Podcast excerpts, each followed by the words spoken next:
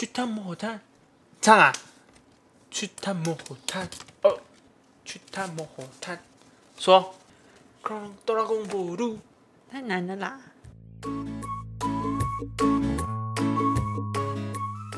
Hello，欢迎来到育儿行不行？我是陪伴你在育儿道路上成长的花妈。如果你是第一次来，这里是利用十分钟的时间帮你补充育儿能量。如果你喜欢这种节目，记得先去订阅哟。这集要和你说说朱自清背影的故事，还有讨论父子之间难以说出口的爱。为什么要做这个主题呢？因为呀，我们花家是三代同堂，有阿公、阿婆、花爸、花妈，还有花花。花妈有注意到，笑个笑干嘛笑？花妈有注意到，花爸如果有被花阿婆骂，花爸都会很顺从，像只小绵羊一样。妹妹，如果花爸被花阿公念，花爸马上面红耳赤，脾气就要嗲起来了。今天的节目内容可以带你认识父亲对于儿子的成长影响。为什么父子的关系相对于母子会比较疏远呢？父子该如何打破这个隔阂？打破。如果你也一样有这个疑惑，那我们继续听下去吧。Let's go。Let it go! Let it go! Let it go!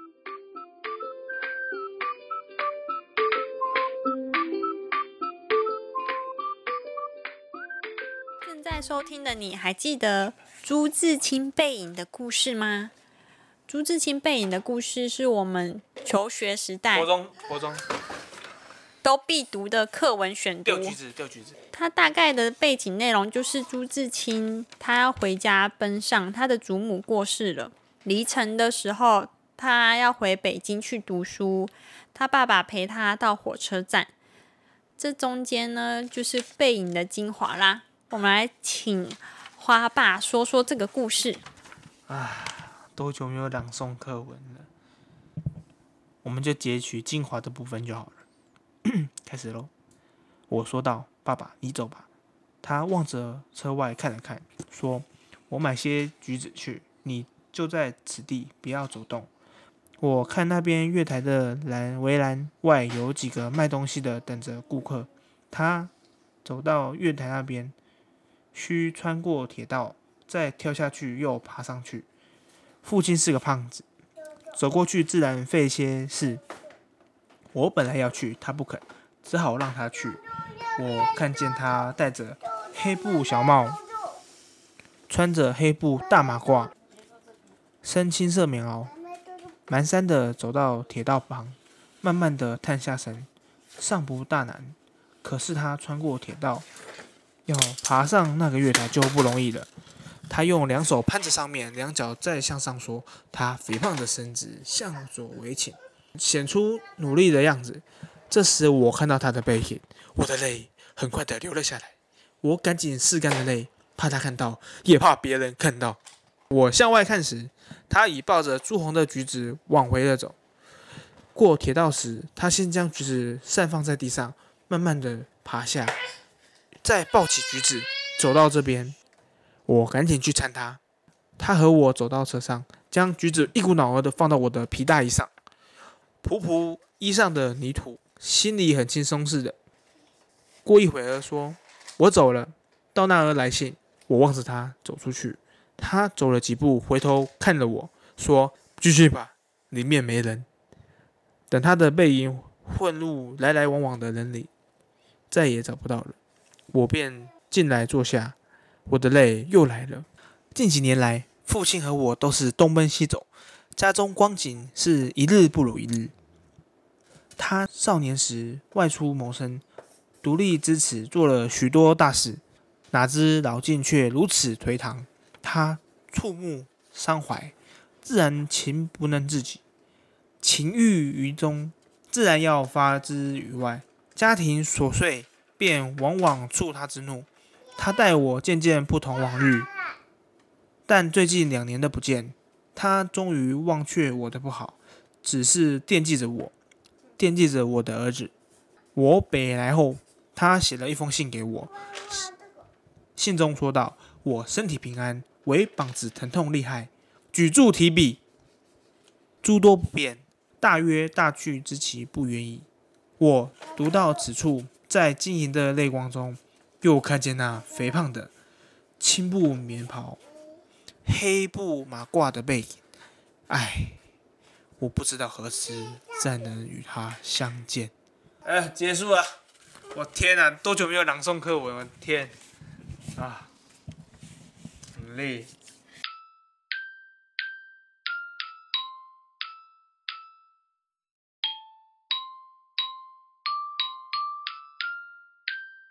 在收听的你有回忆起背影的内容吗？应该大家都睡着了，我觉得。所以呢，大部分父子的感情都没有像母子一样那么好嘛？到底是为什么呢？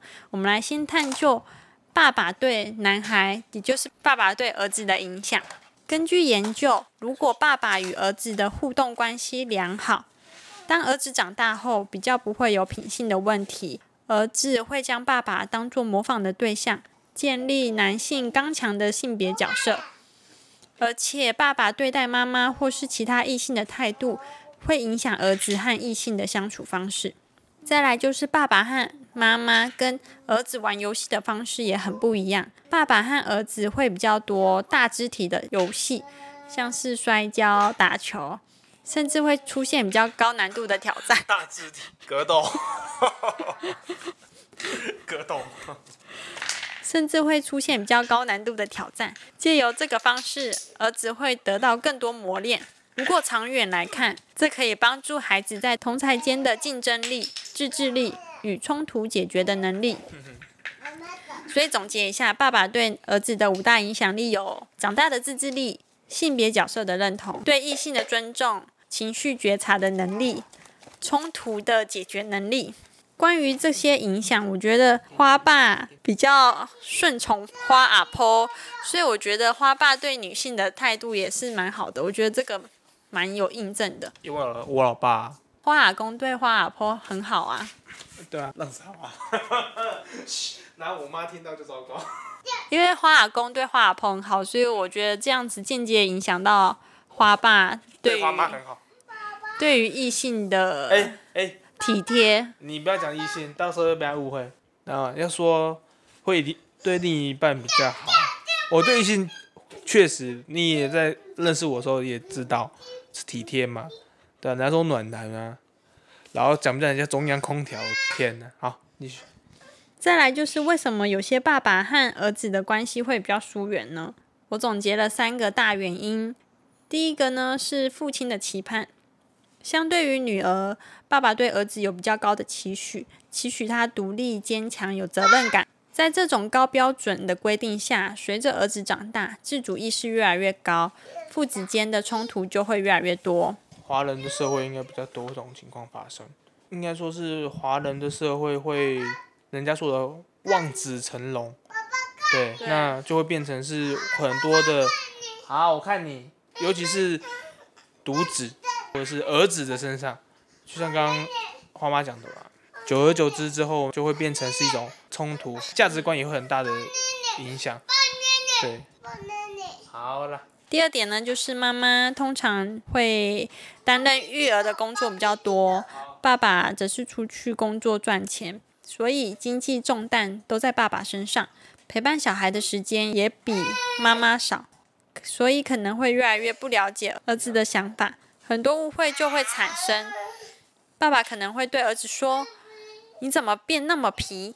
其实是儿子开始有自己的思考，不再像小婴儿的时候那么好控制。第三点呢，是传统的观念，在传统的社会里会认为男儿有泪不轻弹，刻板印象。对，刻板印象。所以，传统的父亲会以严谨、冷漠、有纪律的方式教养儿子，认为如果给儿子太多的关怀和慈爱，小孩没办法独立，长大后就会变成一个没有责任感的男人。承接着上一代的教育观念，这一代的爸爸虽然很希望可以和儿子拉近距离，但是被传统的框架限制住，造成爸爸不善于表达爱。一方面想要和儿子亲近，一方面又害怕自己会宠坏儿子，甚至怕自己的尊严受到威胁，所以会用控制、批评的方式来表达对儿子的关爱。就像我刚才一开始说到的嘛，你对花阿婆和花阿哦，你太阿公也蛮累的，你就直接说 我爸，好吧？对，嗯我们就直接讲爸爸妈妈就好就好。，对，就像我刚才一开始说到的，你对妈妈嗯哼，会比较孝顺，或者是比较尊重的感觉。应该说是我印象中几乎都是跟妈妈相处时间大于跟爸爸相处的时间。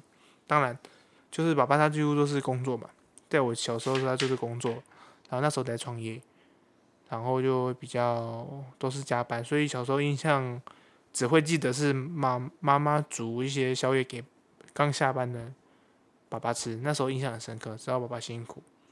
但后来就是也是我们长大了，那可能父亲也想表现一些关怀，但是我们刚好逐渐我们自己有自己的想法，逐渐那当然就是当老一辈的观念强加在你身上的时候，你觉得啊靠腰诶，你到底你的知识怎么那么旧？那我这些对我们的知识比较新颖之类的，那就会变成是所谓的新旧观念的冲突，很容易发生在亲人身上，不管是父子或者是母女。就是变成是包容度的问题。像如果是妈妈的话，那包容度一定会比父亲大，因为怀胎十月出生的，就像我们曾经讲过，妈妈怎么去凶小朋友，跟爸爸怎么去凶小朋友，小朋友心里记的那个仇恨值一定是爸爸大于妈妈，因为再怎样留在还是找妈妈讨报，不会找爸爸呃爸爸抱抱不可能。为什么不可能？你就不觉得小朋友就就以你就好，就以花花来讲好了。当他遇到什么状况的时候，一般都是找妈妈，要不然就是找阿婆，那很少去找我嘛，或者是找阿公，那就变成是有一种就是第一个依赖顺位一定就是妈妈，对啊，嗯可能喂母奶是不是？亲喂也是，因为毕竟你怀胎十月出来的东西也是从你体体内出来的，那就所谓的血浓于水这种概念。那像你花妈，你小时候也是，应该也是黏妈妈大于黏爸爸。对啊，也是像刚才你提到的啊，爸爸都在外面工作，然后照顾着大部分都是妈妈。对，但是当一些问题的时候，你也是会找妈妈去讨论，不会跟爸爸说，哎、怎样怎样怎样，因为你会害怕父亲的一些威严或一些讲法，你会觉得，哎、我每次跟你讲话就像跟老板讲话一样，要有点敬畏。你讲错话会又怎样？可能不会像老板直接把你废掉啊，但是他会用严厉的父亲的权威去跟你讲。小时候可能就被唬得一愣一愣的，长大觉得，啊，感觉公在小，你在说什么？我觉得是这种关系的啊、所以妈妈当然小朋友都会跟妈妈比较好，即使长大了也是会跟妈妈比较好。这样，想想也是哈。所以我以以后之后应该被会被花花孤立。我现在就很孤，现在就不理我。可是通常女儿会比较黏爸爸，没错啊。我们这集是想讨论，就是儿子对父亲他们彼此比较难说出口的爱啊。也就是因为那个、啊、面子啦，也都是面子，男人就是死要面子。像我就不想跟我爸爸去表示我弱的一面，那当然父亲也不想表现出弱的一面给小朋友看。那当两个都是勉强或逞强的时候，那是不是就是会有产生冲突啊，或怎样？千古不变呢、但是除非是等像一开始讲，如果是做身为父亲能能知道自己什么时候该放下身段。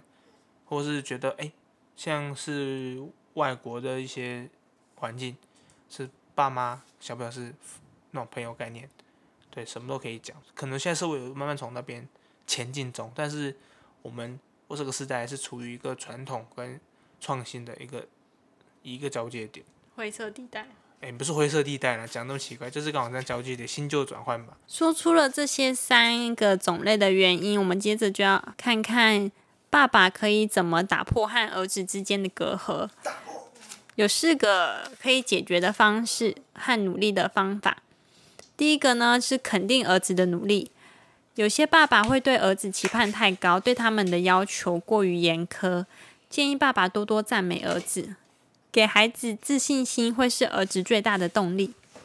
第二个呢是非语言的关怀。男人和男人之间，如果用言语表达爱，或许会觉得很矮油、难为情。来哟，来哟。来哟，难为情，可以改为尝试使用非语言的关怀，例如拍拍儿子的肩膀，摸摸他的头。第三个，理解背后原因。大部分的爸爸会因为要工作，所以会对儿子的了解比妈妈来的少。爸爸可以从妈妈的口中多了解儿子的个性或状态。例如，儿子在还，爸爸在理智线断掉的前一刻，就可以先问问妈妈说。为什么儿子在闹脾气？妈妈可能就会回说：“因为生病不舒服。”当了解孩子行为背后的原因，就会有更多的包容和体谅。第四个，放下身段。我刚才说总共有四个解决方式嘛，其实是五个啦。第四个呢是放下身段。所有人都会犯错的时候，爸爸也不例外。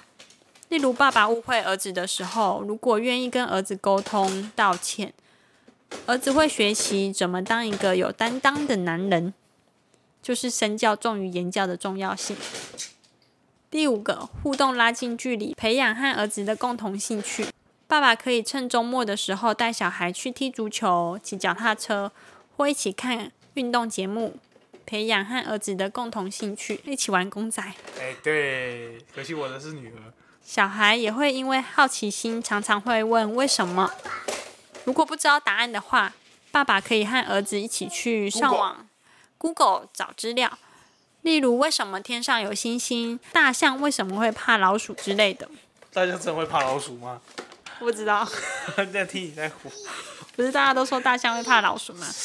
蟑螂怕拖鞋。所以听完我五个解决方式，花爸可以想说怎么可以跟阿公培养你们的关系吗？摸一把喽。那打麻将，哦，来来来，记得喝要过水就 OK 了。我认真的。不过如果爸爸想给你建议的时候，你在耳边听起来会是感觉在骂你或是念你，这时候你可以听完这集的节目或这集的内容，你可以做出什么是心理的调试？可能当下不要回吧，然后思考到底是正确还是错。毕竟也出社会那么久了，是非对错应该也分得清楚，到底这方法可行还是不可行啊？就当下不要去，去客家话讲的“强硬狗”，就是硬碰硬，对啊。然后，既然我们不能改变长辈，我们就只能改变自己的心态。那对啊，那能做的就几乎都是改变自己居多。就是山不转路转。对，路路不转人转。对。对啊，就是大概这种概念啦。花花，我们之后也会面临到相同问题。那我没有先见之明，或者是我们自己也经历过。虽然花花是女孩子的话，就比这还好，但是之后如果比方说花花的弟弟会产生的话，那可能就是也是我一个课题啦。对，说不定我会不会跟阿公一样，花阿公一样，说不定有可能。可以来重听这一集。重听啊，那时候都七老八十了。在一项研究里，一些管理阶层的男性回顾他们童年和爸爸的关系，最想要改变的是什么？你猜猜看。最想改变父子之间的对话吧，感情。大部分受访的成功男性都表示，他们希望可以享受和爸爸更亲近的关系，希望爸爸可以表达多一点的温暖和感情。借由这项研究，我们可以知道。很多成年后的男性对于和爸爸的疏远关系都感到遗憾，所以在文明开放社会下的我们这一代的爸爸不应该再把遗憾留给我们最爱的孩子。花爸，你说对吧？嗯，没错。谢谢你的收听，希望节目内容有帮助到你。育儿的道路上不简单，但是我要你知道你不孤单。最后的最后，要麻烦你记得去订阅和留下五颗星的评价。你的鼓励是我最重要的动力。你的鼓励是我最重要的动力。也欢迎来 IG 跟我聊聊天。我的 IG 是。你念了，我我喉咙痛。明明就忘记了。妈怕 children。M A 点 P A 底线 C H I L D R E N。See you next time。拜拜。拜拜。